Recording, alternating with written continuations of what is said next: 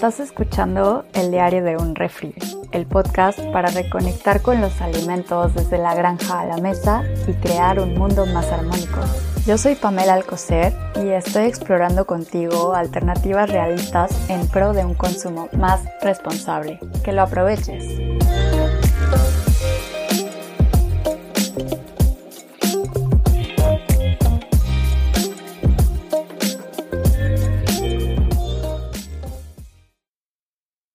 Hola.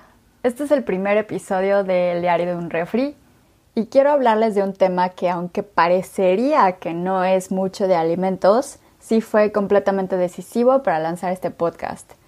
La naturaleza, como siempre, con todos sus ciclos, ciclo del agua, el carbono, el oxígeno, etc., es nuestra mejor maestra y nuestro mejor modelo a seguir para aplicar este concepto. También, pues son actividades que se han hecho desde generaciones antiguas y que muchas de ellas seguimos haciendo. Cuanto más conscientes somos de ello, mayor es el potencial para aliviar el planeta y también nuestro bolsillo. Este tema es la economía circular.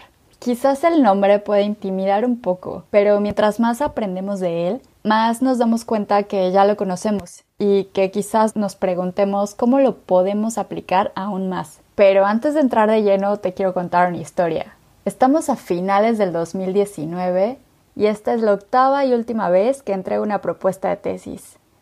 Entregué las primeras propuestas a inicios de este año con una investigación para tratar el desperdicio de alimentos. Hubo varios ir y venir con los supervisores, pero al final resultó que estaba en el departamento equivocado. Mi proyecto no estaba realmente alineado y por lo tanto pues no fue muy bienvenido. En este punto, aun cuando me apasionaba el tema, el miedo ganó y las posibles complicaciones me cegaron. Cosas como Uy. Es que va a tomar más tiempo, es que cómo me va a mantener durante todo este tiempo, tengo que checar con otros supervisores, qué tal si no funciona. Bla, bla, bla. Así que decidí buscar otro camino.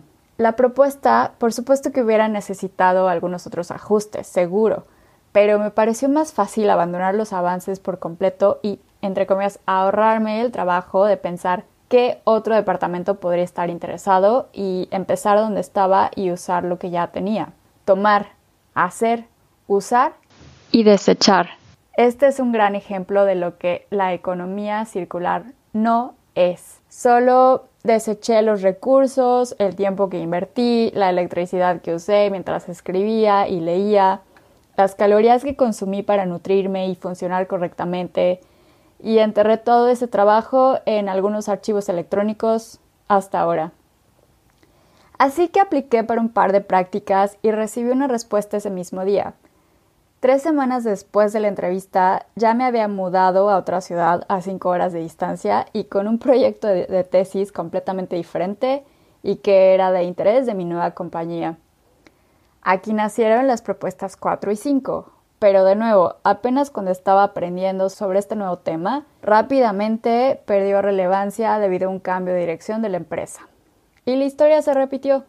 De nuevo ya no tenía tema. Después llegamos a la sexta, la séptima y por fin la octava. Pero esta vez se me ocurre mezclar la nueva propuesta de la compañía y rescatar de alguna manera mi idea original. Pero nuevamente obtuve un no. Seis meses después de graduarme, me topé con un excelente curso de la plataforma online Future Learn. Y eso era. Ahí estaba, eso tan obvio que antes no podía explicar. Tenía un nombre y una estructura. Y lo conocía, creía que lo conocía, pero quizás no tenía idea. Y eso se llamaba economía circular. El principio básico de la economía circular es utilizar al máximo los productos y servicios que ya existen en el mundo. Significa hacer productos más duraderos y utilizar materiales o recursos durante más tiempo. En el caso de los servicios, esto puede incluir actividades que pues den soporte o que ayuden a que estos materiales o recursos duren más y se utilicen durante más tiempo. El objetivo es reducir los residuos. No solo esto aplica para los alimentos. Un ejemplo es en la industria de la moda, en donde implica diseñar y producir ropa más duradera. No solo se protegen recursos, sino que también cuestiona ciertos paradigmas de la moda rápida o rapid fashion. Otro ejemplo es el uso de ropa de segunda mano, que cada vez cuenta con más servicios físicos u online que facilitan que la gente done, venda, intercambie o compre ropa que otros ya no usan. Otro ejemplo tiene que ver con los residuos alimentarios, en donde las fibras y las cáscaras de fruta se recuperan y se utilizan para producir ropa. En tecnología también incluye la capacidad de reemplazar componentes y garantizar que puedas seguir usando esa impresora con cartuchos de tinta incluso después de varios años. Ser circular es la voluntad de producir cosas que puedan utilizarse durante más tiempo. Pero a ver, si se fabrican cosas que duran para siempre, entonces ¿en dónde está el negocio? Ok, pensemos en la oferta de las copas menstruales como alternativa a las compresas o a los tampones. ¿O qué tal los cepillos de dientes con cabezas reemplazables y compostables? Definitivamente hay algún negocio, ¿no? El arte de la circularidad está detrás de los modelos de negocio sustentables e innovadores. Aquí generalmente es abrirnos y colaborar con otras industrias. Además, si visualizamos el ciclo de un producto como un círculo y si nuestras materias primas son algunos residuos, estamos consumiendo menos. Y aquí es donde encontramos el tesoro. Volvamos al ejemplo de mi tesis. En mis últimas propuestas, yo lo que le sugería a mi jefe era asociarnos con otra empresa y utilizar A y B para crearse. Y sin dar el ejemplo real, imaginemos que mi empresa tenía una materia prima un poco menos popular, pero totalmente versátil y de alta calidad, el producto A, llamémosle limón. La otra empresa tiene también otro producto o subproducto menos popular, el producto B, llamémosle agua endulzada.